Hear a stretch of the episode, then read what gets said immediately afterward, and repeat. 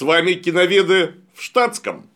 Сегодня мы поговорим о премьере крайне ожидаемого фильма «Нюрнберг».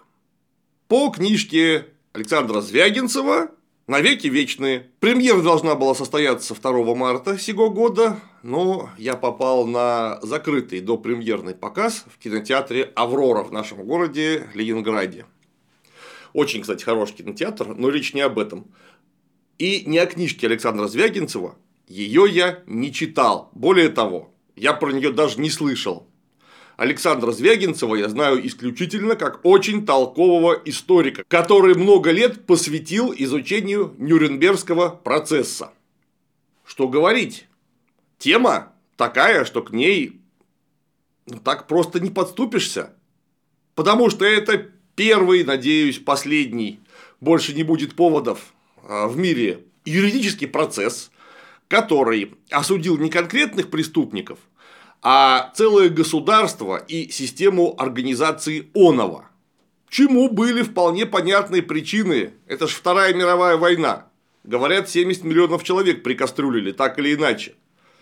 Причем эти самые 70 миллионов – это статистика, которая не отражает реальности, просто потому что за каждым ноликом, за каждой единичкой там стоит человеческая жизнь которые, когда складываются вот в такую статистику, превращаются, понятное дело, в абстракцию. Ну и на втором месте в смысле пострадавших был Советский Союз, наша с вами Родина, включая все 15 республик. На первом месте, конечно же, Китай. Но об этом почему-то как-то забывают, и говорить об этом не очень принято, потому что китайцев много, а нас мало. Ну, наверное, поэтому. И вот кино. Кино анонсировали с 2018 года. И я его ждал. Просто потому, что мой друг и товарищ и коллега Егор Яковлев очень глубоко роет тему Нюрнберга, и я так или иначе всегда причащаюсь свежих данных. То есть, ну, так выходит, что на пике волны исторического изыскания. Кстати, если что, это не реклама, это просто моя рекомендация. Посмотрите на цифровой истории его цикл роликов «Долгий Нюрнберг». Цикл там тоже получился долгий, и я даже не уверен, что он закончен в полной мере. Но, по-моему, 12 или 13 роликов там имеется, они крайне содержательные, очень познавательные в смысле историографии и э, в смысле современного состояния источниковой базы. То есть, что мы знаем о том, что же там происходило. Тема, с одной стороны, изученная, изученная крепко, чего стоит только наш родной советский восьмитомник – посвященный документам Нюрнбергского процесса, но при этом и крайне недоизученная тема, хотя было это вроде бы совсем недавно. Да и потребность в изучении такого рода однозначно есть. Но 50 миллионов, вдумайтесь, 50 миллионов листов судебного дела, это не считая малых нюрнбергских процессов, которые происходили побочно от основного Нюрнбергского процесса. Это массив информации такой, какой э, ну, ни один человек, ни даже один институт за десятилетие не перелопатит. И вот кино. Кино про Нюрнберг так или иначе уже снимали, и про сам Нюрнберг и в качестве побочной сюжетной линии. И теперь, наконец, наша отечественная лента, которая должна быть посвящена вот такому вот процессу. И в сценаристах видный историк Александр Звягинцев. Я тогда, повторюсь, не знал еще, что он еще и писатель, и не чужд сочинительству, как некоторые другие историки. Тем не менее, начало было многообещающее. Потому что такой фильм нам нужен, руководит процессом создания контента не кто-нибудь, прямо скажем, осведомленный человек, который, ко всему прочему, еще и юридическое образование, что важно имеет, то есть может подойти к процессу не только как историк, но и как юрист. Я вот, например, не смог бы. И деньги выделяются от души. Еще сам Владимир Ростиславович Мединский сообщил, что будет круто. И он всячески фильм поддержит. И поддержал. Потом Мединский перестал быть министром культуры. Не буду говорить, слава богу или не слава богу. Сейчас вопрос не в этом. Кино не забросили, и через всю пандемию его таки сняли. Я, правда, не знал, кто будет режиссером. Это отдельный вопрос. Я точно помнил, что режиссером собирался быть целый Оливер наш Стоун, которого мы крайне любим за фильм «Взвод» и многие другие прекрасные киноленты. Но почему-то его с режиссерского кресла отразили, не пригодился. А вот режиссером-то стал Николай Лебедев. Естественно, на премьере вся съемочная группа, хорошо, не вся съемочная группа, заметная часть съемочной группы вышла на сцену. Я думаю, где же я его видел? А потом мне как стукнуло. На волкодаве же из рода серых псов. Это же он это снял. И вот тогда-то у меня закрались первые смутные подозрения. Но сейчас надо отвлечься и немного поговорить о самом главном, ну и ценном в нашей жизни. Конечно же, о дорогих и прекрасных дамах, ведь у них 8 марта – международный праздник. А значит, ответственные мужчины уже должны были озаботиться подходящим по случаю подарком. Например, компактными и практичными беспроводными наушниками. Как раз такие есть у отечественного бренда CG Pods по цене всего 5000 рублев в корпусе которых фактически прячется гаджет 3 в одном. Это наушники с большим 10-миллиметровым динамиком. Раз. Гарнитура с чувствительным микрофоном. Два. А еще CG Pods выступают как беруши с активным двойным шумоподавлением. Это три. Благодаря особой антропометрически выверенной форме, они даже в самых маленьких и симпатичных женских ухах держатся крепко можете носить хоть целый день. А если обратиться к классическим моделям линейки, там найдешь варианты с влагозащитой на случай, если хочется принять душ или поплавать под музыку, а вот у владельцев более дорогих яблок, между прочим, такой возможности и нету. Для тех, кто пластику не доверяет, есть наушники вот в таком кейсе из авиационного алюминия, который выдерживает 220 кг нагрузки, в три раза крепче фруктового пластика. В общем, выбрать подходящие наушники в подарок сможешь по ссылке под видео. Доставка по России, в Белоруссии и Казахстане за 2-3 дня, а по специальному промокоду получишь скидку 200 рублей. И вот начался фильм. Теперь, собственно, про сам фильм, наконец, извините за долгое вступление, тема лично меня очень беспокоящая. Фильм начался... Ох, товарищи. Давайте я его сначала буду сильно хвалить, потому что есть за что. Сначала положено всегда хвалить, тем более, когда есть за что. Вот на защитах диссертации хвалят обычно даже тогда, когда хвалить не за что, и только потом начинают научную критику. А плюсы там однозначные. Во-первых, павильоне Мосфильма был реконструирован полностью в масштабе один к одному зал заседания Нюрнбергского процесса во Дворце юстиции со всеми скамеечками, правильными наушниками, у каждого наушника даже монограммы, логотипы правильные, всякие антенки, проводочки. Вот там, где стояла трибуна, там будет стоять трибуна именно такого размера и именно такого цвета, каковая была на настоящем Нюрнбергском процессе. Ну, благо, фотофиксация его и планы данного зала хорошо известны в большом количестве. Это-то конкретно добыча информации большой проблемы не составляет, а вот воссоздание настолько точно руками – это, извините, мое почтение. Вся матчасть просто блестящая, но оно не удивительно. Над матчастью надзирал частично и сам Звягинцев, который разбирается, и, конечно, Кирилл Цыпленков, коллега, мое почтение, и прищепа на площадке был. Словом, вот каст людей, которые занимаются материальной частью, прекрасный. И материальная часть получилась из-за этого прекрасная. Мундиры. Роман Андреевич Руденко. Прокурор со стороны СССР и вообще один из главных действующих лиц всего процесса. Вот он наконец-то был обряжен, а обряжен он был в мундир военной прокуратуры СССР. Настолько точного воссоздания оного я в кино, наверное, вообще никогда не видел. Вот без шуток. Я, вы знаете, я заклепочник, я страшно придирчивый. И я прямо смотрю и верю, да, это оно. Причем масса кадров снималась в Чехии с тамошним персоналом, каковой попытался обредить всю нашу делегацию в униформу, догадайтесь чего?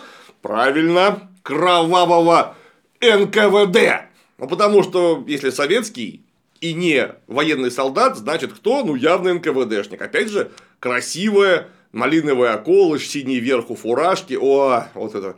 И такой, знаете, вот тень Сталина сзади сразу появляется. Жуть берет.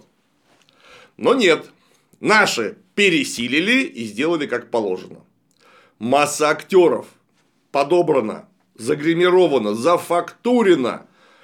Думаешь, это ж прямо вот хроникальные кадры, потому что когда там появился Герман Вильгельм Геринг, я чуть из зала не выбежал от ужаса. Потому что это прям вот Геринг, он очень пугающе похож. И актер, кстати, хороший. К сожалению, на финальном монтаже вот конкретно ему-то не дали развернуться. А по всему было видно, что он там где-то за кадром в порезанных сценах развернулся по полной, как надо, как реальный Геринг выступал на Нюрнбергском процессе который оказался не только сволочью, но и чудовищно изворотливый, хитрый и умный сволочью. Он же едва не съехал, вот натурально. Был момент до появления фельдмаршала Фридриха Паульса, когда он почти того. Вот чуть-чуть не хватило. А ведь что такое Геринг? Геринга нельзя было отпускать, его нужно было казнить. Но если он вот так выступил на суде, и вы его казните, он будет великомученик – а если вы его отпустите, так это второе лицо после Гитлера. Вы оправдаете нацистов таким образом заочно и навсегда. Но нет, вывернулись. И вот Геринг, повторяюсь, это прям настоящий Геринг. Шмотки у него, физиономия, ужимки, характерные моменты манеры речи.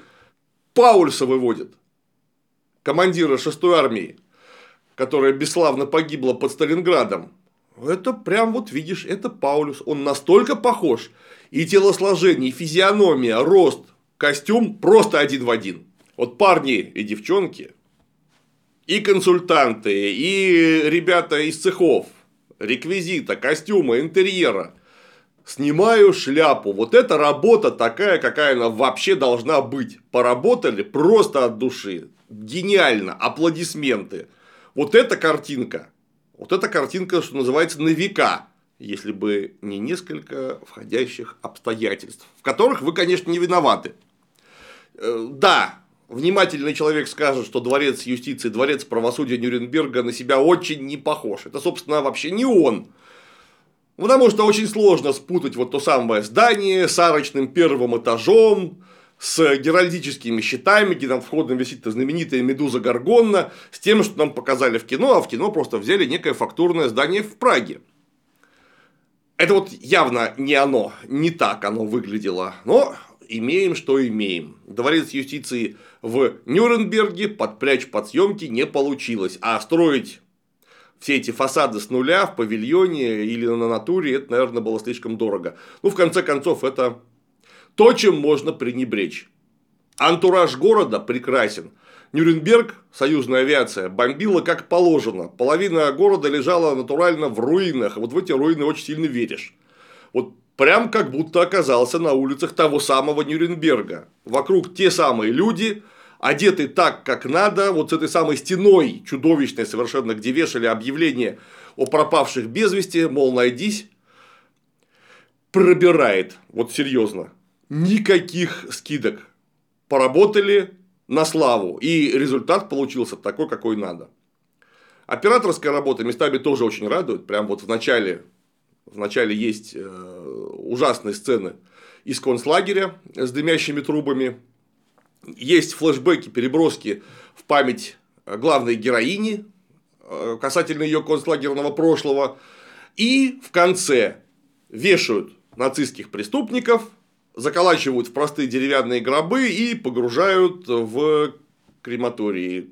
Показывают трубы, каковые трубы отражаются в такой очень красивой знаковой луже. В смысле визуальной арки сюжета сделано замыкание этого самого сюжета, заключение его на твердую пятерку.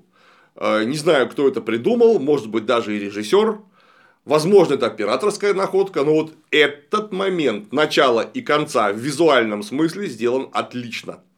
А, я даже как-то мысленно поаплодировал. Было за что. Такое довольно редко в моем исполнении, потому что я чудовищно въедливый и циничный говнюк. Но тут опять снимаю шляпу, сделано на 5.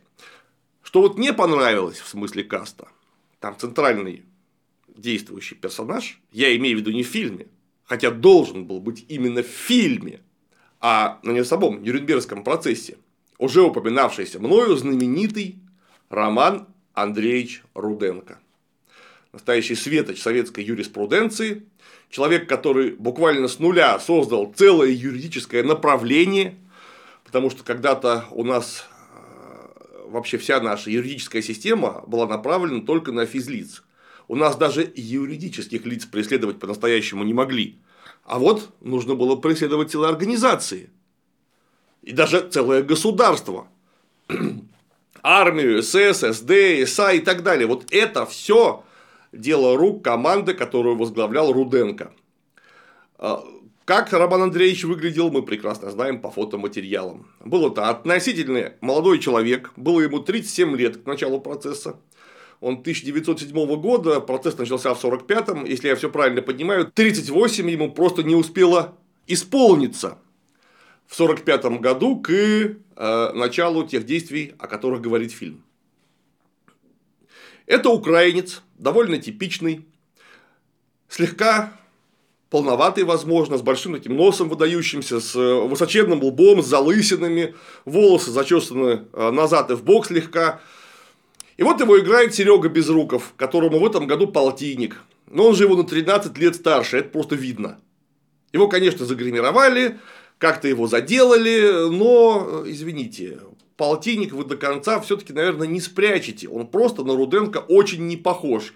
И вот если вы нашли, ну, например, Геринга и, например, Паулюса, просто с портретным сходством после грима, то почему у вас главный действующий персонаж от советской делегации на себя, мягко говоря, не похож? Ему даже прическу такую же, как у Руденко, сделать почти невозможно, в силу того, что у него строение черепа другое. Нос другой, все другое. Серега Безруков пытался играть от души. Актер-то он хороший, высоко квалифицированный. Но уж ему какую задачу поставили, такую он и исполнил. Он, видимо, пытался, пытался сыграть самого Руденко. Благо видео и аудиоматериалов с его исполнением тех самых нюрнбергских речей десятки часов. Я приступаю к своей вступительной речи, совершающей первые выступления главных обвинителей на данном процессе с полным сознанием его величайшего исторического значения. Но характерной манеры речи он передать не смог. Он говорил не так, как обычно говорит Безруков. Видно, что какая-то задача ему была поставлена исполнять кого-то, кем он не является, то есть перевоплотиться. Э, но, видимо, сам Безруков вообще никогда не слышал голоса Руденко. Безруков говорит на хорошем русском, таком чисто московском языке. Говорит напористо, эмоционально и быстро – из-за чего даже его блестящая дикция, блестящая речь, поставленная в э, специальном училище, дает некие сбои. Он некоторые слова проглатывает, видно, что волнуется. Ну, персонаж его, естественно, волнуется. А, эмоции захлестывают. Хорошо, перевоплотился, только не в Руденко. Руденко говорил медленно, отчетливо выделяя каждую запятую, двоеточие и многоточие. Специально так, чтобы синхронные переводчики на четыре разных языка за ним поспевали и невозможно было допустить двойных или тем более тройных толкований. И я же начал с того, что Роман Андреевич – это верный сын советской Украины, который говорил, вполне естественно, с очень специфическим акцентом, который, конечно, образованием и долгими десятилетиями в компании чисто великорусских людей были сильно сглажены, но Г он говорил как Г. Эта фрикативность у него не так заметна, но заметна однозначно. Если он говорит город, он говорит город. Он не говорит город. Нет, он пытается сказать Г. Взрывное, но у него получается город. Если он говорит порабощенные, он говорит порабощенные. С четким разделением ща и че, порабощенные. Порабощение. И даже такие словечки, как неужели, он произносит как неужели. Совершенно явно, что это южно-русский человек. со своим родным южнорусским говором. Ничего похожего в исполнении Безрукова мы, к сожалению, не увидели, хотя я на 100% уверен, что Серега может. Ну, какую задачу, повторюсь, поставили, такую он и исполнил. В общем, по форме на этом, наверное, все. Теперь к содержанию, к самому вкусному. Начинается фильм с военной сцены. Какие-то люди штурмуют Сталинград в конце апреля 1945 года. Некая боевая группа пробирается куда-то, по ним работает снайпер, работает крайне странно, он убил одного человека, точнее смертельно ранил, потом он скончался в кадре. Все остальные начинают подбегать к этому человеку, спрашивать, а что там у тебя такое? А снайпер почему-то не только больше не стреляет, но даже не пытается сменить позиции. Вокруг развалины, в общем, есть куда сбежать. В конце концов, главный герой мужского пола забирается э, в здание и убивает его из пистолета. Марки ТТ. Тульский Токарев. И все. На этом, на этом эпизод кончается. Я вообще не понял, к чему он, зачем он был нужен. Показать, что главный герой из военной разведки и вообще крут как обрыв. Ну окей. А зачем это потом-то нам? Зачем? Нам что, потом негде будет это показать? Сцена, на мой взгляд, не просто странная, бог с ним, что она странная, в смысле своего исполнения, она еще и невероятно лишняя. Просто потому, что она вообще ни к чему не привязана. Из нее не происходит никакого сюжетного развития. Нам просто заявили вот так главного героя, хотя, повторюсь, в момента развития вашего сюжета, внутри самого сюжета, было вот так вот. Времени и возможностей, чтобы нам его представить по полной. Ну вот на этом экспозиция заканчивается. Дальше показывают побег некоего художника из концлагеря. Почему художника? Да просто потому, что у него в руках зажата куча кистей. И если человек на такое рискованное дело тащит с собой кисточки, так это значит наверняка художник, для которого эти вот самые кисточки много чего значат. Для чего художник? Поймем потом, точнее, попытаемся понять и спойлер-спойлер не поймем. Успешно сбежал, выбежал на дорогу, прямо перед ним останавливается грузовик, и вместо того, чтобы оттуда с воплями Hände hoch и Los-Los-Los посыпались немецкие солдаты, которые, видимо, в окрестностях концлагеря есть в изрядном количестве, Оттуда выходит некий одинокий гражданский, который забирает данного художника. Все, сцена сменяется. И начинается сам Нюрнберг. Нам показывают оккупированный Берлин, военную комендатуру советскую, где самый главный актер Петренко в роли полковника. Если не ошибаюсь, полковника. Я мог запамятовать, потому что, напомню, я смотрел не онлайн, где можно поставить э, паузу и записать некие моменты, а бомблю вам прям с памяти. А смотрел я вчера, мог что-то упустить, уж извините, пожалуйста. И вот, собственно, главный герой в исполнении актера Сергея Кемпо или Кемпо, я не знаю, как его правильно фамилию произносить. Он приходит и говорит, а вот, собственно, что вызывали? А Петренко и говорит, а на твое имя целый пакет с почты пришел. И выясняется, что его пропавший без вести младший брат вовсе не пропал без вести, он где-то есть, потому что только что на почтовый адрес военной комендатуры дошел вот такенный пакет с кучей его писем и рисунков. Запомните это. Такой намек в самом начале нам дали, что я даже сразу понял, кем будет младший брат. А откуда пришел пакет? Из Нюрнберга. О как! А в Нюрнберге, по сообщению полковника Петренко, начинается огромный процесс. И там сейчас вообще очень много кто, кто есть в оккупационной администрации, съезжается туда, потому что не хватает людей, потому что процесс необходимо обеспечивать. Это правда, так оно и было. Тут э, до актера Кэмпа доходит, о, говорит, а пошлите-ка и меня туда, я, знаете, много языков изучил, окажусь полезен, может, брата заодно найду. Тихо-тихо, отвечает ему полковник Петренко. А кто будет в Берлине работать? Он говорит, послушай, там, Михалыч Семенович Петрович, ну что ты как... И вот Сергей Кемпа уже в Нюрнберге представляется своему начальнику, полковнику в исполнении актера Миронова. Я все ждал, когда он скажет, закон это значит э, порядка требует мы это значит э, офицеры комендатуры. Если такая-то и надо, так и по стойке смирно поставлю. Будьте любезны. Но нет, не сказал. Он такой усатый, почти как я. Хотя, конечно, Не такой усатый, как я. Вот начинается их непростое взаимодействие. Я вообще не понял, в качестве кого туда прислали актера Сергея Кемпо. Он отрекомендовался знатоком немецкого, английского языка и потом шутка-шутка, чуть-чуть русского. Его военным переводчиком прислали. Потом говорит, что а я, знаете ли, еще лучший в дивизии. Или один из лучших в дивизии. Я из военной разведки, у меня ого-го опыт какой. Вот, говорит, это очень хорошо. Его в качестве оперативника туда приставили, военного переводчика туда приставили. В качестве кого его туда приставили? Потому что нам даже не удосужились обозначить его должностные обязанности. Что он должен дальше делать? Вот просто что? Из-за этого дальше у меня и у вас тоже при просмотре возникнет масса интересных вопросов. Ну, потому что герой попадает в некие коллизии, в некие непонятки с начальством. А почему эти непонятки непонятны? Так просто потому, что мы не знаем его должности. Он кто вообще? Это же просто, ну скажите вы двумя словами.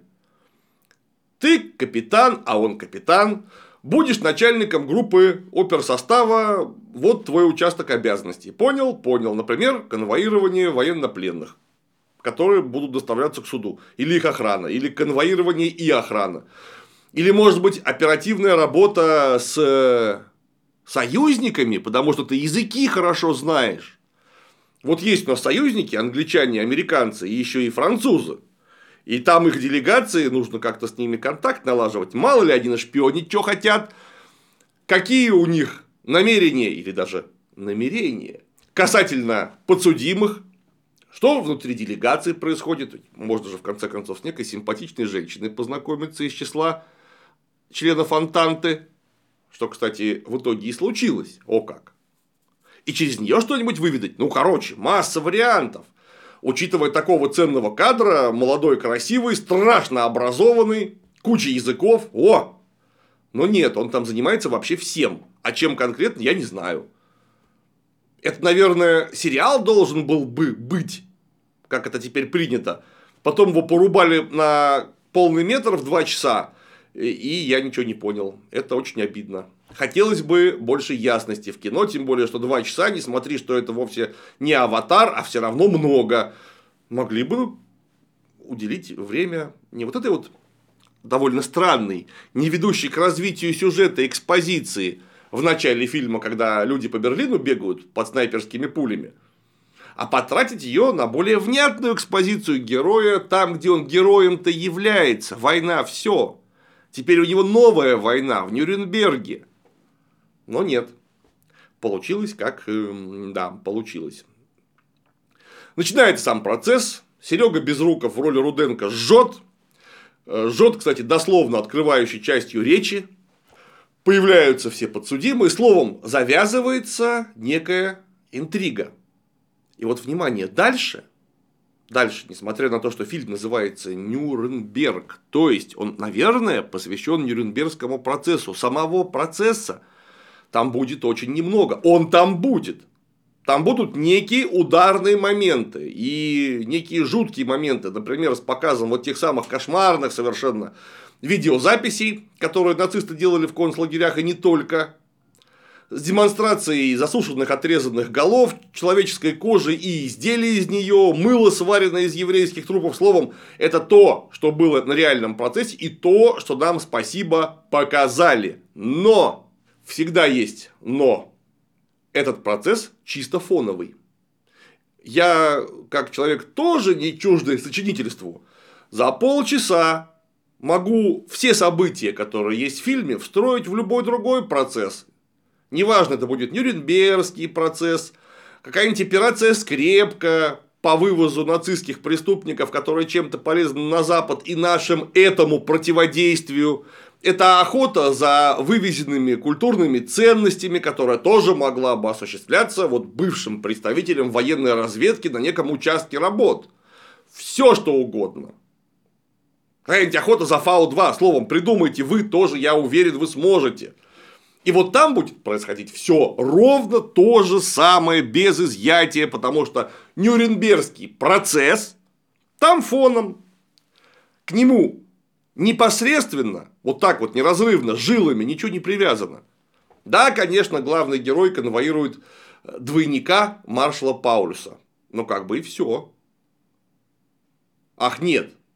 Они еще докрывают некое нацистское подполье, которое собирается штурмовать Нюрнбергскую тюрьму. Накрывают, да, конечно, с его э, непосредственным участием. Ну так это же могло быть нацистское подполье. Я же недаром сказал, что намертво жилами не привязано. Нацистское подполье не в Нюрнберге, а в Пенемюнде, например. Или в самом Берлине. Или в Магдебурге, или в Гамбурге, где угодно. Почему? Да, ровно потому, ну извините, сейчас я забегу вперед и на спойлерю уже себя самого, а это перегиб. Или даже, как говорят, эребор. В общем, непонятной должности и должностных обязанностей капитан начинает работать э, в Нюрнберге. В основном он занимается тем, что ищет своего брата. И э, посещает концерт, где знакомится с актрисой Любовью Аксеновой, которая играет девочку по имени просто Лена. Мы так и не узнаем ни ее фамилии, ни ее прошлого, вообще кто это. Мы знаем только то, что она сама так отрекомендовалась, потом будет развернутый флешбэк из насильно угнанных на работы в Германию. Попала она в концлагерь, работала на снарядном заводе где-то там неподалеку, потом ее некий гнусный эсэсовец по имени Хельмут и по кличке Хаммер, фамилии мы его тоже не узнаем, Хаммер это кликуха, Дальше его будут переводить просто как молот. Молот, молот, молот. А было бы неплохо еще и фамилию узнать. В конце концов, Хаммер это же прозвище, а ведь, наверное, у нее и фамилия есть. Да?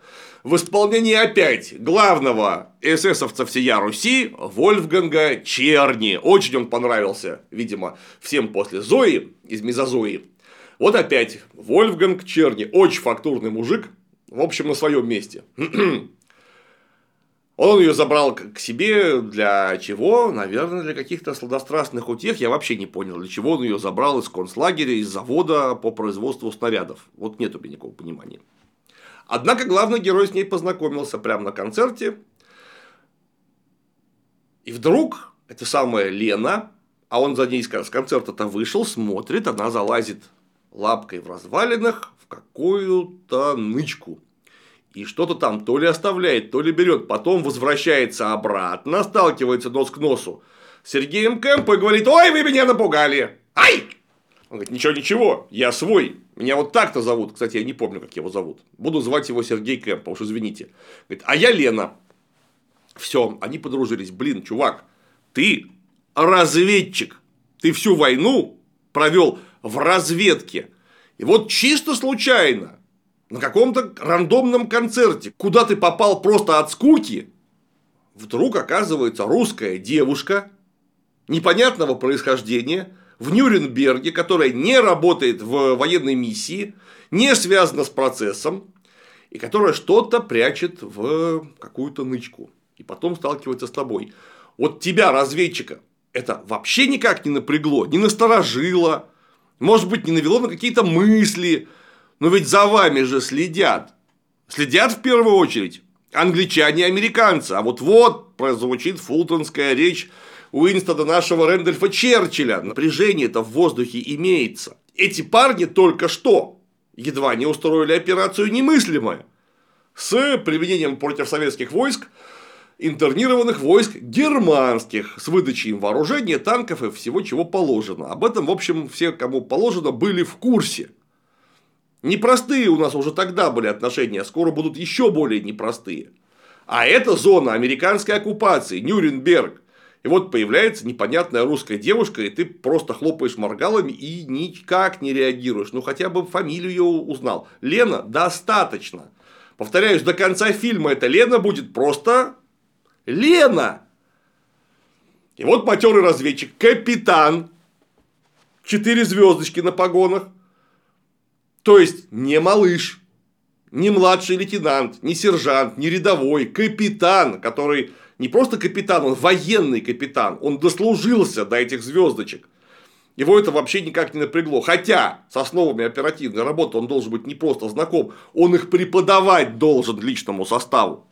Вот просто тупо преподавать, если ты, находясь, а ты находишься при исполнении особо секретного почетного задания, сталкиваешься абсолютно случайно попавшей тебе на глаза какой-то русской по странному течению обстоятельств девушкой, э, я бы, даже я, гражданский шпак, начал бы думать, это не внедрение или такое ко мне? И да, это оказывается внедрение в итоге.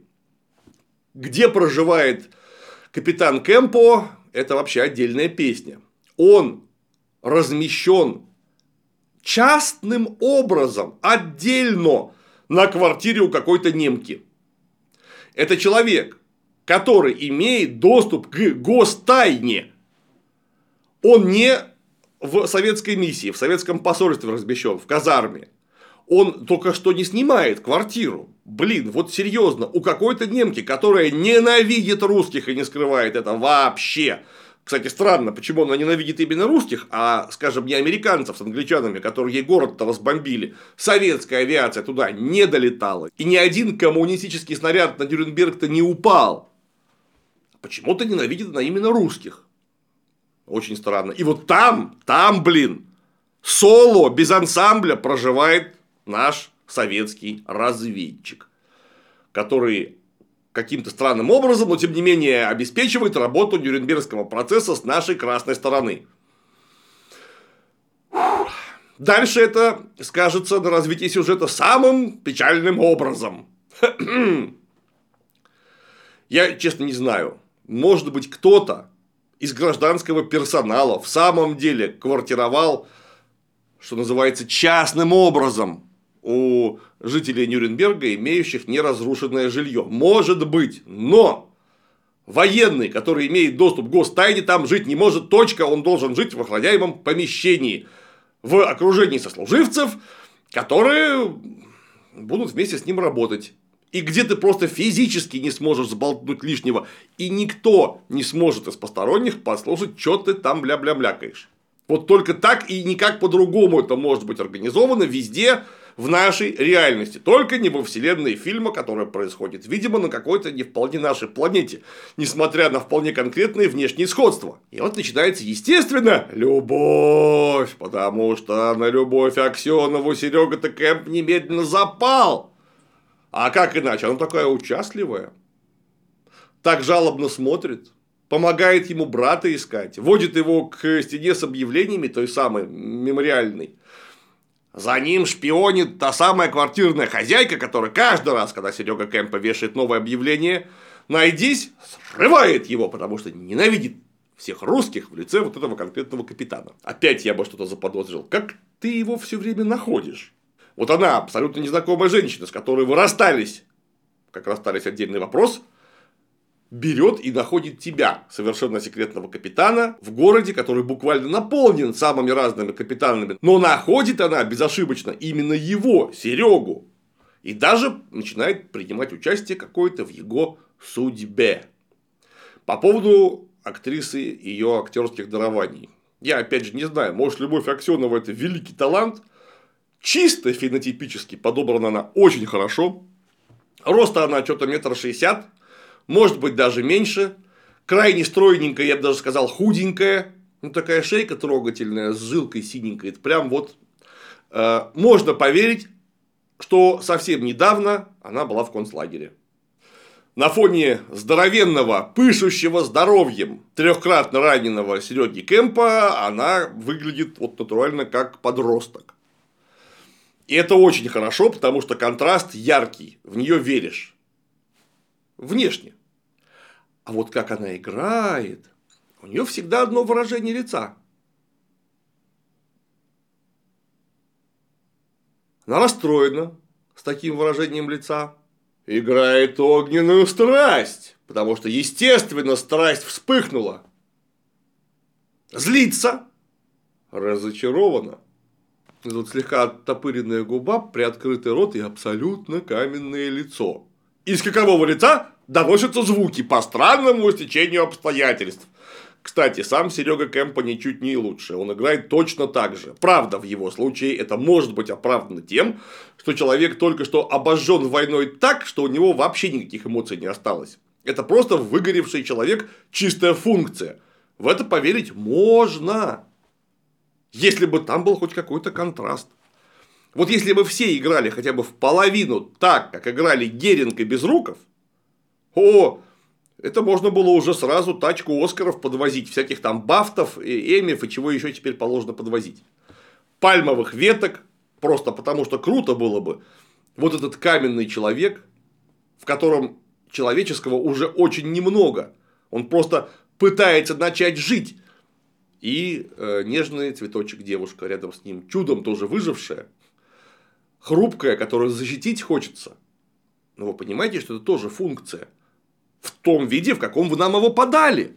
Ну, заставьте вы актрису играть, ну, черт возьми, ну, вы хоть печеную картошку ей к спине приложите неожиданно, чтобы у нее выражение лица-то хоть поменялось. Но вы понимаете, что человек обычная человеческая единица в жизни, физиономией своей, телом своим, жестикуляцией, голосом, мимикой играет гораздо больше, чем это делает нам на экране Любовь Аксенова, которую даже не попытались заставить делать что-то, кроме хождения под камерой в то место, в которое нужно, поворота головы в нужную сторону и бубнения заученного текста. Она именно что его бубнит все время. У нее, конечно, нет таких прекрасных проблем с дикцией, как у нашего любимого Данечки Козловского. Все, что она говорит, можно разобрать. Огромный плюс для современного актера. Хотя бы так уже неплохо, черт возьми. Но это... Вот, девчонки, если бы к вам подошел молодой человек, например, я, с вот таким вот выражением лица, вы бы поверили, что я хочу познакомиться? Ну, с какое-то развитие событий, может быть, потом у нас было бы. Наверное, нет. И вот когда Серега Кемпо оказывается в постели, естественно, куда ж на Нюрнбергском процессе вот без этого то с любовью Аксеновой она делает так. А! То есть даже постельную сцену вы сыграть не в состоянии. Там, конечно, немного, там три с половиной секунды, без какой-либо гнусной обнаженки, все очень целомудренно, но извините, конечно. Нет слов. Это современная актерская игра. Или покерфейс, или истерика. Все. Tertium non datur. А, нет, вру. Datur еще как. Come on, Козловский. Так вот, а как же они первый раз расстались? Это очень важный момент. Я специально его из повествования вынес отдельно, чтобы ярко вам его явить. А ты что здесь делаешь? Ты из миссии? М-м. Откуда? А я тут в концлагере была. Работала на военном заводе. На кого работала? Переспрашивает актер Кэмпа. Гениальный вопрос. На немцев? Блин, чувак, ты до капитанских погонов дослужился. Скажи, пожалуйста, а вот под Нюрнбергом русская девушка из Советского Союза явно. На кого бы она еще могла работать? Может быть, на французов? Или, скажем, на поляков? Кто эти диалоги писал? А я знаю кто. Потому что это же фильм Николая Лебедева, он там и режиссер, и заодно еще и автор сценария. Потому что Звягинцев предоставил канву, а дальше бомбил уже Коля. Бомбил, опять спойлеры, чуть лучше, чем Волкодаве из рода серых псов. Ну, кого ты работала под Нюрнбергом с 41 там, 42 по 44 год? Загадка, на кого? Ах, на немцев! У нас, говорит, выбора не было. Нас, знаете, увезли насильно. Кто хотел воевать, сражался, сообщает Серега Кэмпа. И очень разочарованный в такой гнусной тетке уходит. Фу, блин. Ну, вы понимаете, что советский человек, да еще и офицер, который вот это все до Берлина на брюхе пропахал и своими глазами видел – у него к человеку, который чудом вырвался из плена, только одно чувство может быть. Чудовищное сострадание.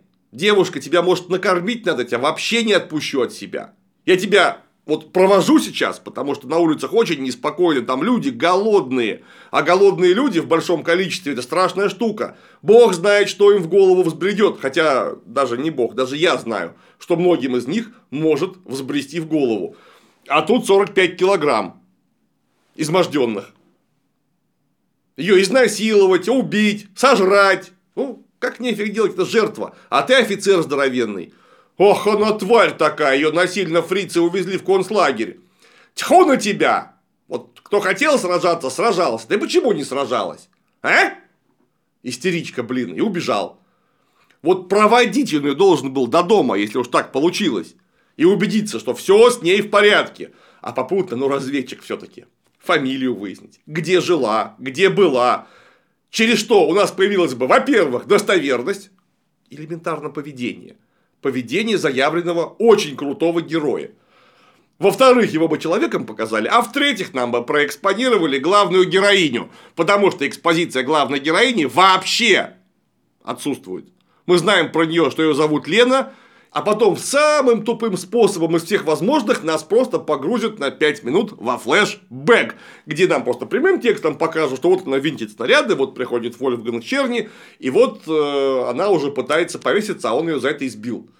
Нам даже не сказали, трахал ли он ее. Я вообще не понимаю, зачем он ее вытащил. Кем она была до войны. Где она жила. Ничего не понятно. Это просто картонка, марионетка, которая вот так же на фоне бегает, как э, прокурор Руденко. Хотя с прокурором Руденко главный герой не спит, это вообще третий план, к сожалению, в фильме про Нюрнбергский процесс. А это второй главный герой, про которого мы знаем ничего.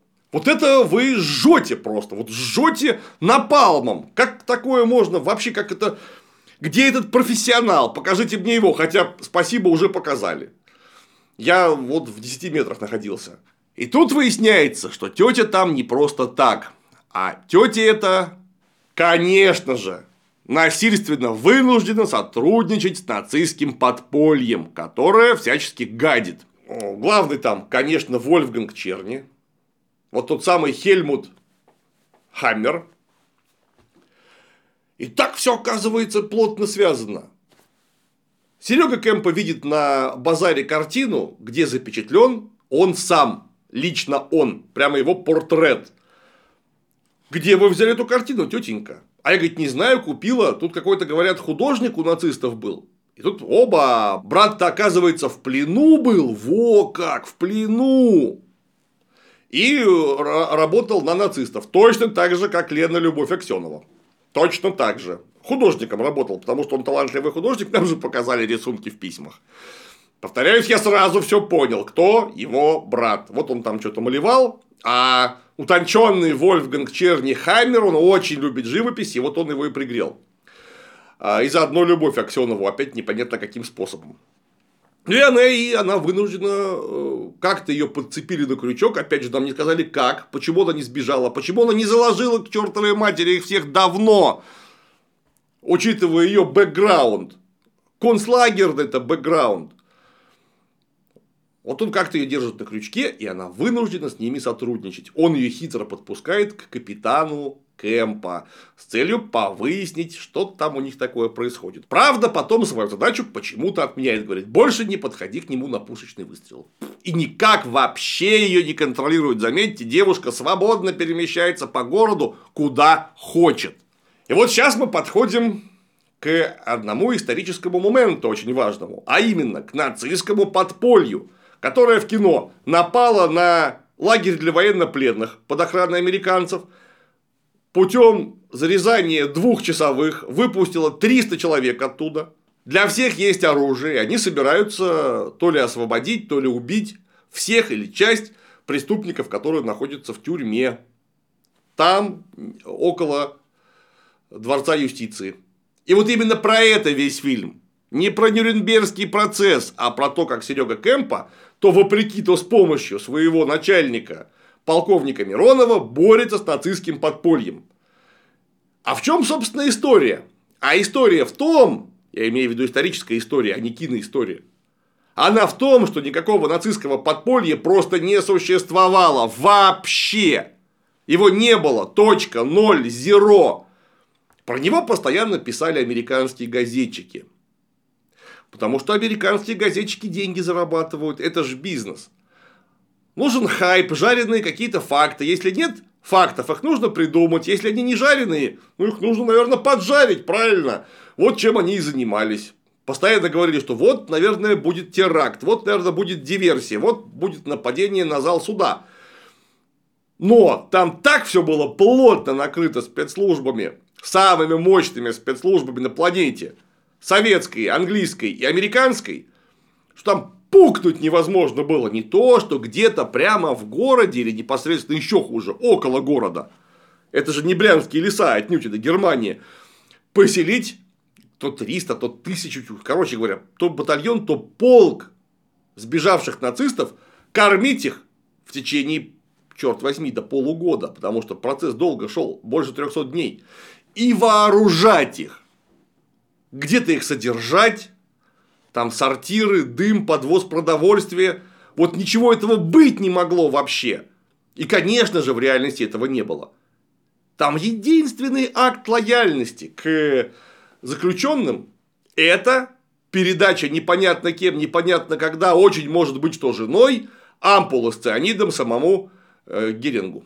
Вот Геринг, как мы помним, за э, час до того, как за ним пришли, чтобы вешать, отравился.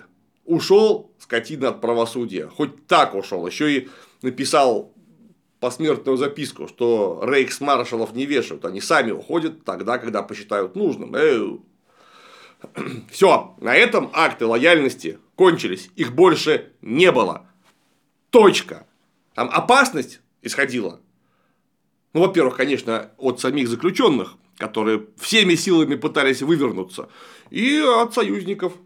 Опасность не военная, а чисто политическая, потому что все за всеми шпионили, пытались подсидеть. Э, коллаборация была, скажем так, не без сучка и задоринки отнюдь. Однажды, блин, вы представляете, американские солдаты, разгружая советский грузовик, взяли и выгрузили ящики с документами обвинений и сожгли их на костре, чтобы погреться. А без злого умысла, просто потому что вот так вышло. Грузовик документов спалили. Грузовик. Вдумайтесь, американские солдаты. Опять же, случайно. Просто потому, что они не знали, что это. Вот так вышло. Руденко потом пришлось как-то э, с Робертом Джексоном, с американским обвинителем соотноситься, успокаивать его, тут страшно нервничал, естественно. Я бы тоже занервничал, если бы мои подчиненные вот такое отчебучили. Вот такими вот моментами э, мог был быть наполнен фильм о Нюрнбергском процессе. Но там этого ни черта нету. Там есть любовь по секретным документам. По секретным документам девочка Лена приходит на квартиру к нашему главному герою. Он, понятно, с ней помирился, потому что она хорошая. Она ему помогает, во-первых, а во-вторых, у него брат ничуть не лучше тоже работал у нацистов, а найти его все равно надо. И вот девочка Лена на квартире. У них там уже искра проскакивает. Вот таким выражением лица. И вот таким выражением лица у другого.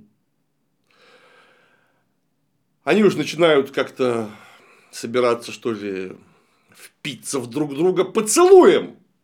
Как водорог на квартиру заходит полковник Миронов. Закон это, это порядка требует. Да, и мы, значит, это офицеры комендатуры. На квартиру полковник капитану. Ладно, допустим, чисто в виде логического эксперимента, что вы поселили капитана разведки, который обеспечивает Нюрнбергский процесс, вот частным способом. Допустим, хорошо, полковник к нему приехал ночью лично на машине, чтобы передать ему совершенно секретный приказ. Вы вообще в своем уме? Он еще и карту притащил, по которой он этот самый приказ с маршрутами исследования разрисовывает. Один, без ансамбля, на частную квартиру в городе, где орудует нацистское подполье. Это не в реальности, это в вашей реальности. Это в вашей реальности. Я погружаюсь логически в то, что вы напридумывали. В городе только что стало известно, что освободили 300 нацистских солдат из лагеря для военнопленных. Они вооруженные, они готовят непонятно что. И ты, полковник, на одной машине едешь к своему подчиненному ночью. У тебя там водитель, может, один охранник. С чем? С секретными документами. Ну, у вас вообще в голове не возникает простая мысль, что вы бредите. если даже бы он жил отдельно частным образом на частной квартире, к нему приехал бы вестовой, погрузил бы его в тачку и отвез в штаб. Потому что там могут находиться секретные документы, и больше нигде их нельзя выносить. Полковник ты, генерал или генералиссимус. Понимаете, что полковник Миронов только что совершил должностное преступление, а может быть даже и государственное преступление, учитывая, какой конкретно наряд задач он нарезал нашему капитану. Чувак, говорит он, а мы-то, представляете, собираемся маршала Паулюса представить. Все-то думают, что он помре, а мы-то знаем, что он не помре. И более того, с ним с 43 -го года по самый 45 очень плотно работали наши политорганы и контрразведка, перековывая эту сволочь так, чтобы ему стало, а, стыдно, и он даже пикнуть бы не смог против правды на публичном процессе.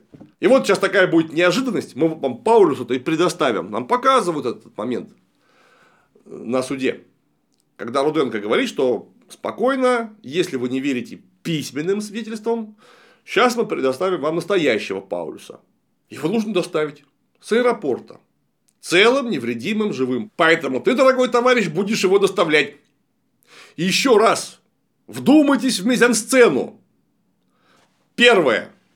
Вот есть два взрослых человека на квартире во внерабочее время, а именно капитан и его девушка Лена. Он собирается ей того. Стук в дверь. Эта самая Лена прячется за дверь. В уголке таится, как мышь. Зачем? Во-первых, ты не знаешь, полковник ли это. Кто тебе, к тебе стучит, ты взрослый человек. Я бы сказал, подождите, я не одет. Нет, это спряталось, этот натуральный, как будто он школьник, а родители вернулись. И говорят, ой, чаю может быть. А полковник, который приперся секретной картой маршрута ведения конвоя самого Паульса на частную квартиру, видит на столе две чашки. Две, блин, чашки. Один Серега Кэмпа и две чашки. И его это тоже вообще никак не настораживает. Он говорит, а, ладно, чай потом, и уходит. Блин. Одно из трех. Или полковник такой же долдон, как сам Кэмпа, или полковник в курсе, кто эта девушка. Но тогда Кэмпа еще больше долдон, потому что его не насторожило, что полковника не насторожило наличие двух чашек. Ну или третье. Сценарист болван. И почему-то что-то мне подсказывает, что именно третий вариант – в данном случае валиден, а не первые два. Не может быть такого, блин, просто физически. Ладно, один раз из-за гормонального взрыва капитан лопухнулся, но полковник-то взрослый, он-то почему лопухнулся, тем более, что бабы-то перед ним никакой не было, а был подчиненный. И ты пришел голосом проговаривать ему секретный приказ на квартире, а тут две чашки, может там еще кто-то есть. Кстати, есть немка, которая ненавидит русских. И, кстати, а кто знает, может, она по-русски-то говорит, просто виду не подает. И отлично услышит, о чем вы сейчас собираетесь всем поведать. И вот такая просто, я считаю, охренительная сцена. Почему я на ней так много задерживаю внимание? Потому что это узловая точка повествования. Одна из. Что, естественно, Кэм поедет на э, аэродром получать с рук на руки Паулюса. Паулюс выходит из самолета, вот так вот замотанный в шарф, с вот так вот надвинутой кепкой, фуражкой. Он его погрузил в машину, и они куда-то поехали под охраной одного грузовика, по-моему, там семью, восьмью, солдатами. Короче, с отделением. Товарищ сценарист, вы себе как прием передачи охраняемой персоны-то предполагаете? Вот это существо в шарфе и фуражке на глаза ты хоть документы спросил? Это кто? Ну вот из, из самолета выгрузили кого-то и говорят, забирай. Кого забирай? Где сопроводительные документы? Если что, за... чем я отчитываться буду? И чем ты, баран, который в самолете будешь отчитываться? А где наш маршал? Ну, знаете, какому-то чуваку отдал. Вроде капитан. Какому чуваку? Где акт? Ну, расписаться ж надо. Это бы только достоверность добавило вашему прекрасному повествованию. Нет. Забирайте вашего маршала. Ни документов, ничего. Даже на рожу ты на его не посмотрел. Может, это не маршал, может, другой самолет, ты просто ошибся. Там цельный аэродром самолетов. Ведь ты мог ошибиться и забрать другого человека? Мог. Кстати, так и получилось, только не по ошибке, а целенаправленно. Обалдеть. Просто обалдеть. Надо ли говорить, что начинается акшон? Потому что падает елка, падает другая елка, начинается стрельба, ловкий водитель Кэмпа увозит Мерседес от погони, и в конце концов им запирает на мосту дорогу грузовик, в них стреляют, убивают водителя, и все падают в реку, где тонут на какой-то немыслимой глубине. И маршал Паулюс тоже тонет. Только Кэмпа выжил. В расхристанном виде он как-то добежал до зала суда. Как он добежал до зала суда, я не знаю. Машина все. Вот там на берегу его караулят нацистские преступники с автоматами, пистолетами, пулеметами и винтовками Маузера. Нам не показали, что их всех убили. Нам не показали, что их всех прогнали. Нам не показали, что мост взят под контроль. Вот ты мокренький вылезаешь на берег, как ты выплыл в шедели и сапогах, я вообще не знаю. Ну ладно, выплыл, ты такой крутой. Там тебя и шлепнули. Ну, так по всему выходит. Нет, следующий кадр у нас Кэмпа уже в зале суда расхристанный, пытается сказать своему начальнику, что Паулюс он того потерял. И тут, ха-ха, на сцене Паулюс, это на самом деле был его адъютант, которого повели по ложному маршруту для отвлечения внимания. Вот такая нехитрая замутка. Представляете, что бы было, если бы Паулюса шлепнули? А, смотрите, а он живой, о, какие мы молодцы. Опять же, Акшон. Паулюса доставляли тайно, это правда. Причем тайно настолько, что ни английская, ни американская разведка были не в курсе, что Паулюс-то уже в советской миссии. И Руденко, как это было по-настоящему, показав бумажки с показаниями Паулюса, когда ему сказали, что вы говорите, что он живой, при наличии живого свидетеля письменные показания не нужны. Давайте нам Паулюса. Руденко ответил, что если уважаемому суду будет угодно, то мы сможем его предоставить живым. Говорит, когда? Говорит, то минут через 30 он уже в зале суда. Причем судья англичанин не понял, что ему говорят, подумал, что это о перевода. Или, может быть, Руденко не понял, что ему говорят. По той же причине говорит, сколько еще раз, простите, вам нужно времени, чтобы доставить сюда Паулюса? Он говорит, да 30 минут, все я правильно понял. Полчасика, он уже у нас здесь, живой, целый, невредимый. В самом деле за него отвечал офицер разведки. К сожалению, я забыл, как его зовут совершенно вылетело из головы. Рустам Магометов. Извините, э, вылетело из памяти совершенно, боюсь соврать. Словом, представитель наших южных республик, который говорил на трех языках там в совершенстве, словом, образованный человек, закончивший специальную разведшколу. И вот он доставил тайно Паулюса, безо всякой этой пальбы, стрельбы, повторяюсь, там бояться нужно было в первую очередь излишнего внимания американской и английской разведки, а никак не немцев. Немцы-то, между прочим, там на на месте к русским относились заметно лучше, чем можно было ожидать, потому что русские оказались не зверьми, русские их кормили, русские их обогревали, организовывали как-то, и русские не бомбили Нюрнберга. Это самое главное. И вот за время прохождения процесса немецкий обыватель вдруг понял, что о русских бояться-то нечего. Русские не собираются устроить здесь ответный геноцид, а ведут себя как советские люди. То есть нормально себя ведут в первую очередь. Откуда там эта ненависть показная, я вообще не понимаю. Ну да ладно, это ваш фильм, врите дальше. Ох, экшона там много. Кемпе этому говорят, о, ты же разведка, ты можешь по-тихому по-тихому добыть нам новых улик касательно нашего процесса. Потому что, ох, обстановка-то непростая, говорит Миронов, ох, непростая. Вот эти выкручиваются как сволочь. Сейчас нас еще обвинят в том, что мы виноваты, а не они. Нужны новые улики. Ты разведка, вот и разведуй. Мать вашу, а.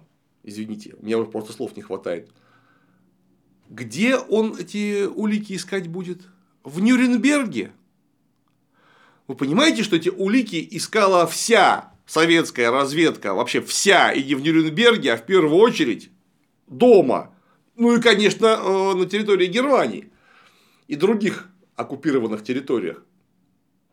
Что один этот болван сделает в городе, где уже идет процесс. Во-первых, когда он успеет, а во-вторых, где он там какие-то улики найдет, несмотря на всю свою квалификацию. Ну, он нашел. Они вместе с напарником поехали куда-то на грузовике, в какую-то пещерку. Как они нашли эту пещерку, это вообще третий вопрос. И там по ним начинают стрелять, кидаться гранатами. В общем, они всех убили. И нашли какие-то попорченные кинопленки, которые оказались теми самыми кинопленками, где были запечатлены зверства нацистов. Это зачем было? Вот зачем этот бред? Какая пещерка? Как этот разведчик ее разведал? Что он вообще мог найти вокруг Нюрнберга? Ну, допустим, хорошо, это, опять же, это ваш фильм, вы можете придумать, что вы придумали, чтобы объяснить мне, что это за пещерка и что это за люди стреляли по грузовику. Просто немцы? Какие немцы? Как они там оказались? Почему их раньше не зачистили? Хотя, повторюсь, вокруг Нюрнберга все было накрыто настолько плотной сеткой, что там мышь не могла проскочить. И она и не проскакивала вполне естественно. Кстати, учитывая, что это американская зона оккупации, даже немецкие военнопленные были просто счастливы, что они оказались не у Советского э, Союза в руках. Они очень боялись справедливого возмездия. А американцам они все мечтали сдаться. И вот они сдались американцам, как бы вы их выдернули из лагеря для военнопленных вот для всех этих мероприятий. Чтобы их убили? Нет, они не хотели, чтобы их убили. Для них все закончилось.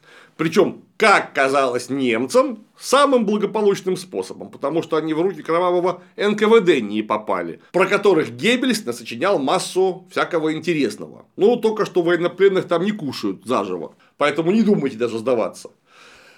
Фу, блин. Это заняло минут 10 хронометража, между прочим. Вот вся эта дикая петрушка с э, тем, как два бравых разведчика, один в исполнении Алексея Бурдукова, а другой, собственно, Сергей Кэмпа, добывали в тайной пещерке, непонятно как обнаруженные, тайные видеозаписи. Блин. Ну, видеозаписи вообще-то собирали далеко не только из тайной пещерки, а с огромных территорий. Там целое кино было смонтировано. Эти записи, их, по-моему, там 16 тысяч фунтов, если на вес брать. Тех самых пленок. Что думаете, что они все в одной пещерке лежали? И что их потом за полдня успели смонтировать, когда показывали кино? Нет? Ну, я тоже думаю, что нет. А что вы-то показываете? Ну, какую-то ахинею. По-моему, вывод очевиден. А еще приехал немецкий юрист. Один из, судя по всему, представителей защиты. К немецкому юристу подошел Вольфганг Черни, похитил его дочь и э, няню дочери и увез в плен. И никто об этом не узнал. Вообще! Немецкий юрист, вы понимаете, что это была за фигура? Каждому немецкому адвокату, каждому представителю немецких юридических миссий, которые защищали вот тех самых преступников, им выдана была фетва, железная охранная грамота, которая гарантировала им личную безопасность. Им не только платили огромные деньги, там гонорары были по 8 тысяч марок в месяц. Это огромные деньги для разоренной Германии. Они еще и выделывались, многие из них.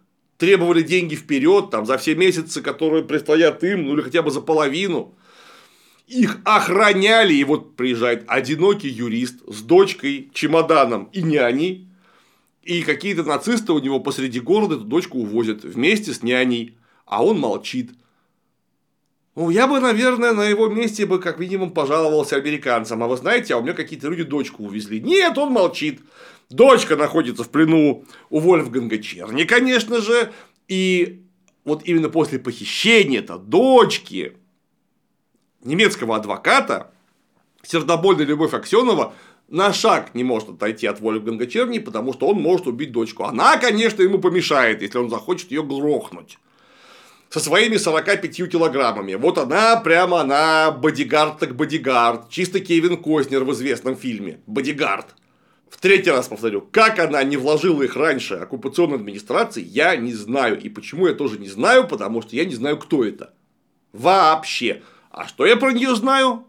Изо рта самой актрисы, которая говорит ртом.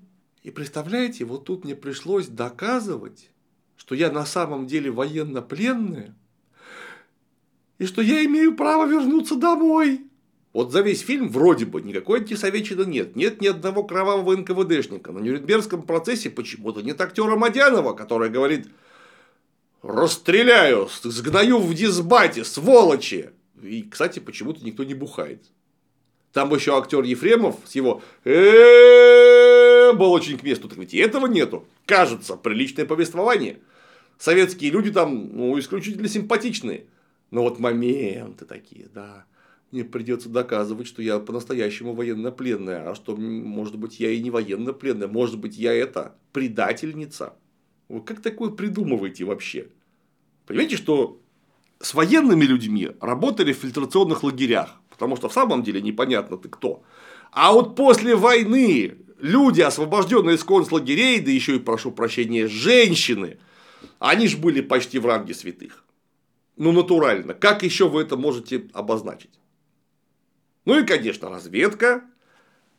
Вообще даже не думает поинтересоваться, почему гражданская девушка живет в Нюрнберге, непонятно где работает, а значит непонятно, что кушает. И даже не пытается уехать домой. Она вообще кто? Где зарегистрирована? Как? Ну и тут же, естественно, выясняется, что ее давным-давно завербовал полковник Миронов. И она на него давным-давно работает. Вот после расстрела конвоя с предполагаемым маршалом Паулюсом, Кэмпа, конечно, психанул и говорит, больше не подходи ко мне. Это же за тебя немцы все узнали. Не подходи ко мне. Это вместо того, чтобы арестовать ее и сдать, куда положено.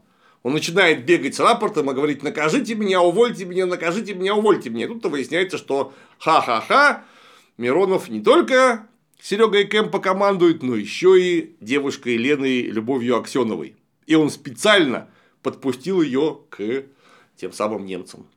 То есть, в смысле подпустил к немцам. Он ее там у немцев завербовал, потому что у нее абсолютная свобода перемещения. Когда оказались советские войска в Нюрнберге, наша советская женщина даже им, оказывается, не пожаловалась. Хотя в то время никакой девочки украденной еще не было, ее ничто не сдерживало. Она кто? Она может быть бывшая какая-нибудь княжна Шаховская, которую большевики обидели. Она может быть внебрачная дочка Николая II. Ну что-нибудь придумайте, что одна из бывших. Ну хотя бы хоть чуть-чуть достоверности, немножко. Я бы и в это не поверил. Но тут хотя бы материальное объяснение бы было, почему она помогает немцам. Ну так, с неохотой, конечно. И вот, наконец, прекрасный капитан с такими красивыми погонами растопил ее холодное аристократическое сердце, и она поняла, что вот он русский народ, его любить надо платонические и не только. Но даже этого нету. Даже этой странной истории, которую я только что перед вами на ходу сочинил, даже ее нету. А есть вот то, что есть. Есть девушка Лена непонятная. Да, вот все. Но раз девушка Лена-то не предатель, а она в самом деле ничего не передавала Вольфгангу Чернихамеру, так предатель кто-то другой. А кто? кто-то стучит. Причем чисто чудом он, будучи вхожим, видимо, на самый верх, э, не имеет полного доступа к информации, потому что вместо того, чтобы перехватить настоящий конвой с Паулюсом в вашем фильме, они перехватили поддельный конвой. Но дальше мероприятие по разысканию просто прекрасные, потрясающие прекрасные. Наша контрразведка вообще не в состоянии найти этого негодяя. Вот та самая простая история, что мы сейчас даем три варианта информации неверный номер один, неверный номер два, верный номер три самым разным людям. И вот какой в итоге из вариантов всплывет, вот значит тот-то человек и виноват. Вот он-то предатель и есть, после чего его арестовывать нельзя. За ним нужно обязательно следить. Но нет, девушка говорит, что нацисты вот там прячутся, их нужно накрыть. А Серега Кэмп, когда такую пропозицию выдвигает своему начальнику, он говорит, господи, ну это же мелкая сошка, мне главный нужен. И так все тянется до тех пор, пока мелкая сошка не собирает тысячу человек там или триста, я уж не помню, сколько их было, но вообще толпа изрядная. В каком-то лесу и не идет на штурм Нюрнберга. Во-первых, как они попали в город? Такой вопрос. Город-то оккупирован по-настоящему. Там войска английские, немецкие, советские, куча спецслужб. Нет, они из леса все пробрались в некое тайное подземелье, и по тайному подземелью пошли штурмовать зал суда, дворец юстиции. Там как раз готовятся вешать негодяев. Ну, а э, наш дорогой товарищ Серега, он э, все-таки раскрутил начальство, поднял тревогу, и начальство по цели указания девушки Елены накрыло такие мерзавцев прямо вот на подходе к залу суда, и ну их всех стрелять и брать в плен. И, конечно, поединок антагониста и протагониста. Серега увидел негодяя черни, прямо с пистолетом говорит, а ну сдавайся. А тот такой, хвать! И его друга Зайцева в исполнении Алексея Бардукова схватил за шею, приставил ему револьвер и говорит, сам сдавайся. Тот бах, пальнул, там, вроде легко ранил, и тут выясняется, что Зайцев начинает утаскивать черни, это он предатель. Вот это у вас детектив, вот это вот вы прям молодцы. Весь фильм нам персонаж Зайцев был не представлен вообще никак. Это просто еще одна картонка. Он существует, причем очень редко, подле персоны главного героя. Он просто есть. Все. Точка. Он ничего не делает. Один раз за пленками съездил, получил пулю какое? По-моему, в правое плечо. Так чуть-чуть его поцарапало. Все, он не друг, не соратник по-настоящему, нам вообще никак его не заявили. Это актер не второго плана, это тень. Это просто тень, которая исполняет некие функции. Которая, оказывается, в конце начинает помогать Вольфгангу Черни, он предатель. Зачем он начинает ему помогать? Ведь он мог бы дальше оставаться в конспирации, он мог бы дальше гадить ненавистным советом. Зачем он так спалился-то перед всеми? Его никто не просил. Может быть, Вольфганг Черни ему что-то вроде брата, или даже дороже брата. Они, может быть, натурально половину войны вместе прошли. Может, у них какое-то общее прошлое, какие-то общие интересы, которые вот прямо сейчас сгорят в ярком огне, если не вытащить Вольфганга Черни из-под огня. Ну, ничего вообще не сказано. Экспозиция этого персонажа еще меньше, чем у Любови Аксеновой, потому что Любовь Аксенов это картонка и марионетка, а Леха Бурдуков это тень картонки, это даже не картонный персонаж, это никто, это пустой звук, который вот, есть на кадрах, на некоторых, на других его нет. Он ни к чему не обязывает и ничему не служит. И вот к Вольфгангу Черни-то оказывается, ого, в его таинственный лесной лагерь на батальон народу, который никто не видит, пробирается самый главный злодей. Я, кстати, не очень понял, кто он. Ну, опять же, потому что я смотрел вживую с экрана, мог что-то упустить. То ли какой-то член английской делегации, то ли член американской делегации, кто-то из своих, в общем, то есть союзников, по крайней мере. И вот он приходит к Хельмуту Хаммеру и лично с ним разговаривает, что, мол, давайте уже, Повешение на сутки перенесли, сегодня вешать будут. Надо нападать. Без промедлений. Вот только так и никак по-другому. И Любовь Аксенова видит эту щелочку. Ну, чисто рояль в кустах. Вот они переговаривались именно там, где в заперти сидела девочка Лена. Вот там и нигде больше. И вы представляете, какой идиот. Наиглубочайшим образом законспирированный резидент – который находится на самом верху власти. То есть он уже не просто состоялся как разведчик, он все, он боженька фактически. Ты его хрен выковыришь, он лично поперся к натуральным инсургентам, к гирильесам, в лес, лично о чем-то тереть. Почему он не послал никого туда вместо себя? Почему он тайного знака не подал? Потому что это же опять же разведчик. Ну вот у него разведсеть, она находится в контакте с мерзавцем Хаммером. У него тоже есть свои люди, вы сами их показали. Те самые люди иногда ходят по улице города в оговоренное время, в оговоренном месте и видят на подоконнике три апельсина. Три апельсина значит, что, например, приговор перенесли на трое суток. Вот кто плохо подумает на трех апельсинов? Хорошо, апельсины можно сожрать. Это подозрительно два или четыре пустых горшка из-под гераний или полных горшков с геранями. Вот выставил полные горшки гераний. Это значит тайный сигнал. Надо атаковать завтра, сегодня, через 4 часа. Ну, ни один резидент никогда не пойдет на контакт с кем? С торпедами сраными. Это ж торпеды, их убьют всех, нафиг ты-то с ними общаешься, блин. А, конечно, усатый Миронов и какие-то вообще неизвестные мне американские представители военной полиции берут такие этого негодяев в плен. Все, победа. Но не вся победа, потому что мы же помним, что раз за разом, задолбав вообще свое начальство и зрителей, капитан Кэмпа пытается найти своего брата, которого, оказывается, держал у себя кто? Хельмут Хаммер, и это именно он сбежал в начале фильма из концлагеря, сжимая целую пачку кистей в руках.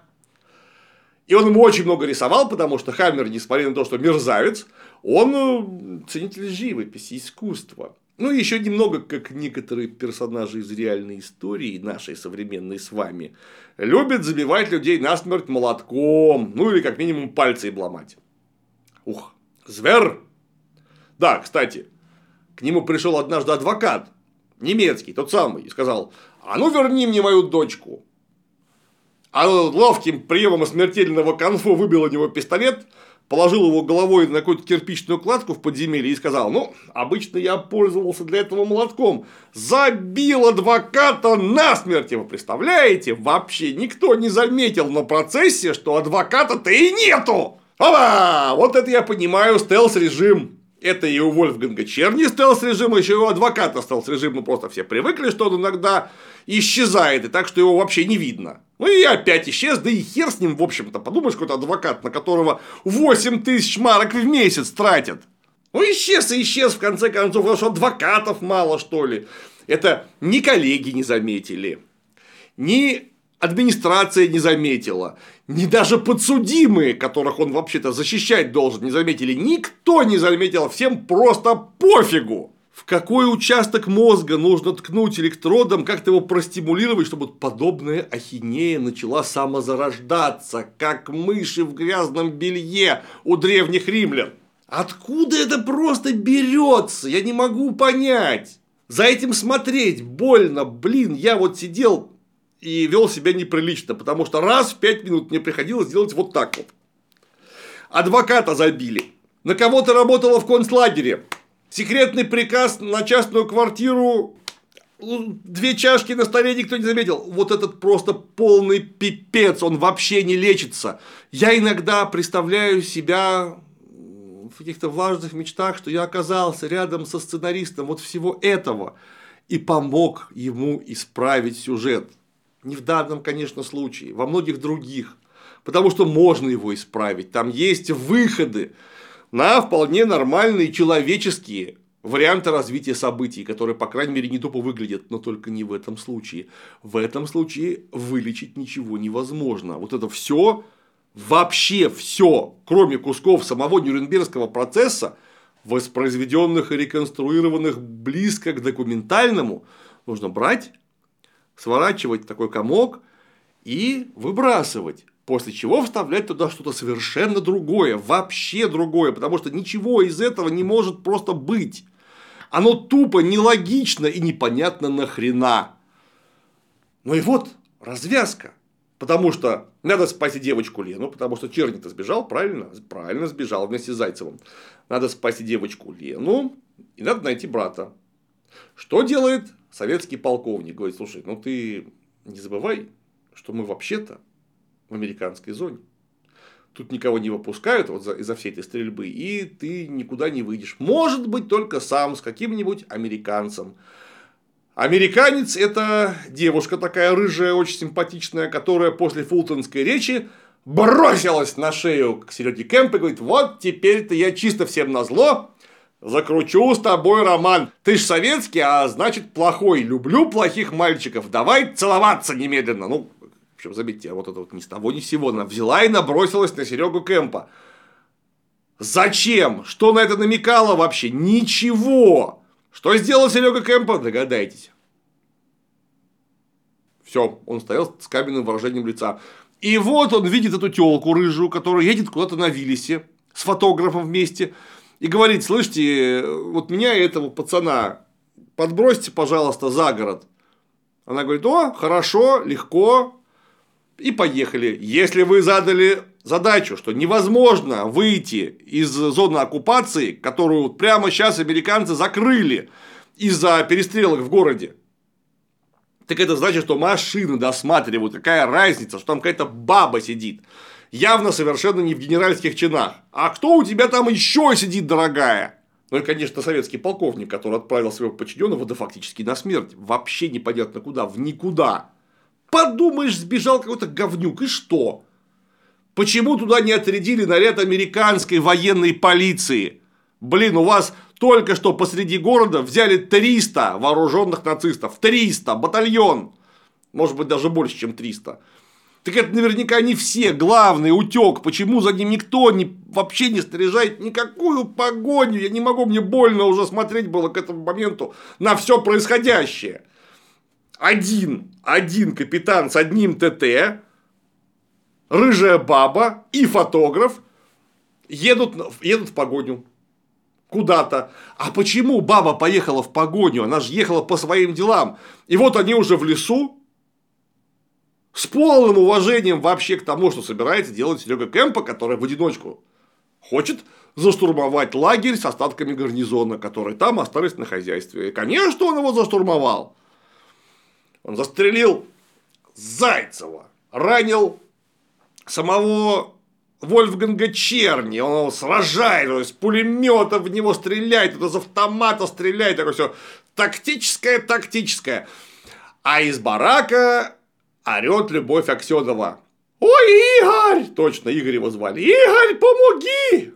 У меня что-то, мне кажется, сейчас слишком много мимики было. Игорь, помоги! О, вот так лучше. Тогда Вольфганг Черни разворачивает МГ и прям по мотоциклу, который стоит под сараем, тра-та-та, тот бабах, взорвался и сарай, ну гореть. Тут же немного смертельного конфу. Игорь Кемпа через смертельное самбо забивает немножко, нокаутирует раненого Вольфганга Черни, спасает в последний момент свою девушку вместе с немецкой адвокатской дочкой – все, они вырвались на свободу, а там их ждет очнувшийся Вольфганг Черни Хаммер с пистолетом. И говорит, слушай, говорит, а где мой брат? Точно, а где, а где твой брат? Вот, да. Это же он у тебя сидел? Давай-ка расскажи-ка мне, где мой брат. А он говорит, я сейчас тебя, говорит, застрелю. Поднимает пистолет, и тут сам получает пулю в башку, потому что Американец, который ехал вместе с рыжей бабой, стрельнул ему в голову. Или не американец, или немецкий мальчик, который ехал вместе с э, капитаном нашим. Забыл. В общем, мерзавца черги завалили. Все. Основная сюжетная часть закончилась. Пока только нужно объяснить, как нам. Нам объяснили, реверсивная психология, страшная штука, почему актер Алексей Бурдуков, исполнявший Зайцева, предал родину. Куда ты бежишь, Зайцев? Зачем ты это сделал? Вот они же там мне брата сгноили, а ты? У тебя хоть брат есть, а у меня всю семью в 37-м. Все. У него всю семью в 37-м невозможно вообще никак, чтобы всю семью в 37-м не. Военнопленная из концлагеря, насильно угнанная баба должна доказывать, что она не предательница. И работать под прикрытием, безо всякой подготовки, в нацистском подполье, рискуя жизнью. Вот, блин, офицер, оказавшийся в обеспечении Нюрнбергского процесса, разведка, видимо, как он в разведке-то оказался, будучи из семьи врага народа. Ну, если уж там в самом деле всю семью-то вывели под ноль. Что это за семья-то была? Мне страшно подумать, что они могли делать. Может, это какие-то диверсанты, шпионы, фашисты. Кто это? Почему у него вся семья того? Нам что-нибудь об этом сказали? Нет, ну вы же знаете. Это 37-й год, ну там обязательно, вот обязательно должен быть кто-то, у кого вся семья того. И именно поэтому он предал родину, и именно поэтому вот человека с такой-то семьей повезли в Нюрнберг на обеспечение совершенно секретного задания, героического и почетного. Именно его, чтобы он мог, наверное, максимально эффективно предать. Вот. Правда, что его связывает с Вольгангом Черни, Вольфгангом Черни, нам так и не объяснили. Все, блин. А брат где? А ни хрена, нет никакого брата. Про брата там сказали вот что. А я все-таки своего брата Кольку найду. И, и, и вот уже сжигают нацистских преступников. Вот тот самый шикарный кадр, о котором я говорил. Печка валит дым, отражается в луже. Символизируя тщетность нацистского бытия и полную его зряшность. Как вы думаете, а как разрешили вот этот сюжетный ход с младшим братом-художником, про которого нам весь фильм рассказывали и даже его один раз немножко показали? Догадайтесь. Титром! Титр нам рассказывает, что 30 лет спустя Серега по стараниям своей приемной дочки Эльзы которая уже разрослась как груша, приехал в Нюрнберг и возложил цветы на найденную могилу своего брата. Ну, пипец. Вот это называется приплыли. Это сценарно мы так приплыли, друзья. На важнейшем за последние уж, наверное, лет пять точно фильме на важнейшую тему про Нюрнберг где вы титрами нам объясняете, куда делся младший брат. Вообще нахрена он там был, этот младший брат? Нахрена? Ему, его поискам, разговорам о нем посвящено, наверное, из двух часов минут 25 уж точно. Как минимум столько же, сколько самому Нюрнбергскому процессу. А фильм-то называется вроде как про него. И вот этот брат нам потом явлен титрами. А зачем он вообще там был нужен-то в повествовании? Может, там в книжке что-то объяснено, я не знаю, но в повествовании фильма это еще одна функция. Потому что с Любовью Аксеновой, каковая привела потом нашего главного героя в детективную развязку, он познакомился вне поисков своего брата. Он познакомился на концерте случайно, он ее просто увидел и увлекся такой стройностью нечеловеческой. Да, конечно, мы можем сказать, что на концерте он тоже искал своего брата, что прям очень странно. Вот просто прийти на рандомный концерт такой, хм, может быть, тут мой брат есть? Странно, моего брата тут нету, надо пойти на другой концерт. Если бы Серега Шнуров приехал, наверное, сложилось бы все иначе, но это какая-то дура немка. Он там ее увидел, он мог туда пойти, не ища своего брата, он туда мог просто пойти. Его могли просто отправить в Нюрнберг без того, чтобы он там еще заодно искал своего брательника. Кстати, будучи начальником, вот на месте актера Петренко, учитывая его личную мотивацию, я хрен бы я его куда отпустил, потому что там работать надо. А ты вместо того, чтобы работать, будешь постоянно думать, а где мой брательник? И, кстати, а кого ты там лично найдешь? Я бы запрос в Нюрнберг отправил. Друзья. Друзья и собственной миссии, друзья англичане, друзья американцы. Вот вам фото, вот личное дело, вот последний адрес, с которого было послано кипа бумаг. Пожалуйста, найдите нам этого человека. У нас сотрудник, он нервничает. Вы понимаете, что тогда, после войны, были сотни тысяч пропавших без вести, и американцы, французы, англичане, неважно кто, с открытой душой искали этих людей друг другу, потому что у каждого такая ситуация в семье могла случиться, у каждого все это понимали. Вот, я бы сделал так на месте полковника Петренко, но ты-то будешь работать, ты сам ничего не найдешь. У тебя, даже если ты супермен, у тебя есть ровно одно место, где ты одновременно можешь находиться. И 12 часов в сутки, будь уверен, а то и больше, ты будешь пахать на процессе. А остальное время тебе же как-то и поспать тоже надо, потому что если ты вместо сна будешь искать своего пропавшего брата, ты работать не сможешь и подставишь коллег. Нафиг ты там такой красивый. Вот запрос, один запрос в американскую зону оккупации, он тупо эффективнее, потому что этим заниматься будет не частным образом некий капитан, а вся огромная машина американской администрации. Она явно эффективнее, чем один капитан. И вот он оказывается там, где оказывается, с теми задачами, которые нам показали. И эти задачи разрешаются никак. То есть они просто взяли и линию брата, которого лично заявили нам в начале, во время побега из концлагеря, взяли и отрезали. Этот брат вообще не появляется, иначе, кроме как в виде собственных картинок и титра в конце. Через 30 лет нашли могилу, возложили цветы. Охренеть ты его нашел. Ты понимаешь, что брат, которого Черни держал, ты, я имею в виду сценарист, ты понимаешь, что брат, которого Черни годами держал при себе и заставлял рисовать картинки, о чем нам очень трогательно рассказали, восхищаясь, несомненно, его талантом, у него с ним связь некая есть, чисто драматическая, сюжетная. Ты мог бы его туда вставить, этого брата, и именно брат мог бы, например, в конце концов, Черни шлепнуть. Потому что через брата можно было его найти, одновременно обнаружив и одного, и другого. Он погибнуть мог на руках у тебя в конце фильма. Вот ты девушку спас, брата потерял. Но ты знаешь, что это он.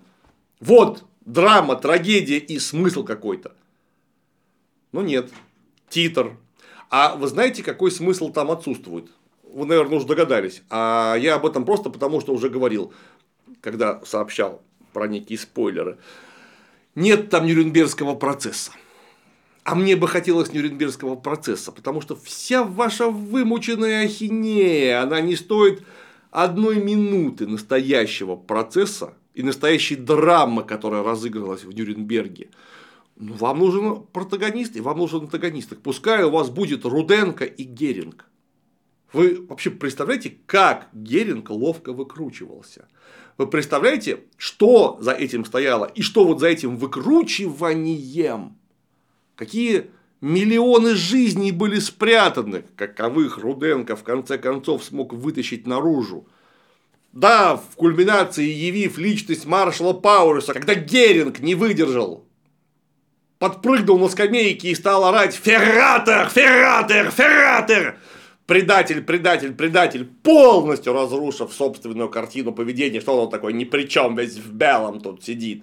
Сколько драмы могло всплыть, не знаю, во флешбеках, во встречах с людьми, вот за этим подонком, что он спрятать пытался, и то, что Руденко ищет, он и его друзья и находит. Как он сотрудничает с английским и немецким представительством даже тогда, когда начинается холодная война что там происходит вообще внутри этого процесса. Это настоящая драма, это нужно было экранизировать за государственные деньги. Вместо чего мы получили всю семью в 37-м. Нужно доказать, что я не верблюд из концлагеря непосредственно. И это все что? Ну, давайте, я знаю, вы тоже кайфуете, когда слышите эти слова.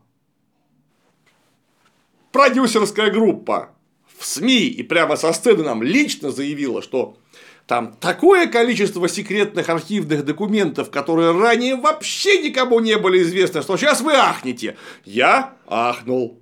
Сказать, что я ахнул, это вообще ничего не сказать. Я просто охренел, у меня бомбит так, что с Луны видно. Какие секретные документы? Что у Зайцева в 37-м всю семью того? Что там на самом деле было нацистское подполье, которого не было? Где там эти секретные документы? Что вы нам показали такого, что любой советский школьник не знает со школы?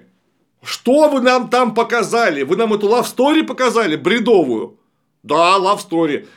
Не хотим мы story. Мы уже вот так наелись соплями вашими. Если фильм называется «Залечь на дно в Нюрнберге», ну это одно. А когда вы говорите «Нюрнберг», это совершенно другое, потому что это объективно в общественном сознании не советского человека, а всего мира. Нюрнберг равно Нюрнбергский процесс, который организовали именно там, где была штаб-квартира нацистской партии, и именно там, где были впервые обнародованы те самые российские нюрнбергские законы. Вот это драма истории, которую мы хотим видеть за какие к чертовой матери государственные деньги. У государства ни одной копейки своей нету. Это наши деньги.